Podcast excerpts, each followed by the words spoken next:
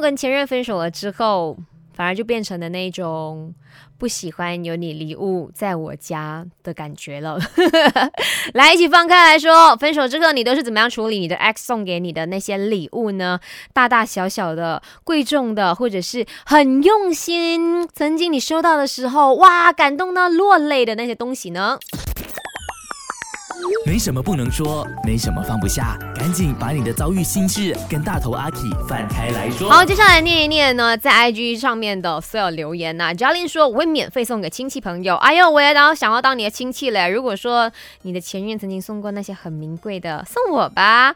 嗯，哇，这位朋友诺他说看是什么咯，有用到的就用了，没用的就把它给烧掉。然后呢？哇，Small 他说：“哎，我的前任要求拿回什么东西呀？你的前任也太绝了吧？OK，再来呢？开论说把它卖掉，换回一些 money。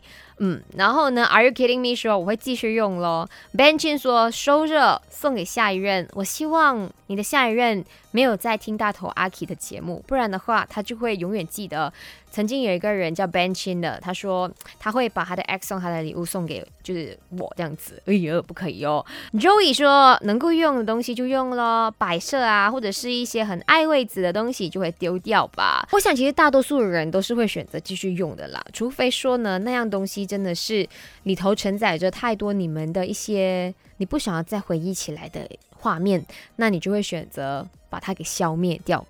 嗯，幸好我也没有收过多少个前任送的东西啦，所以我没有什么东西好消灭的。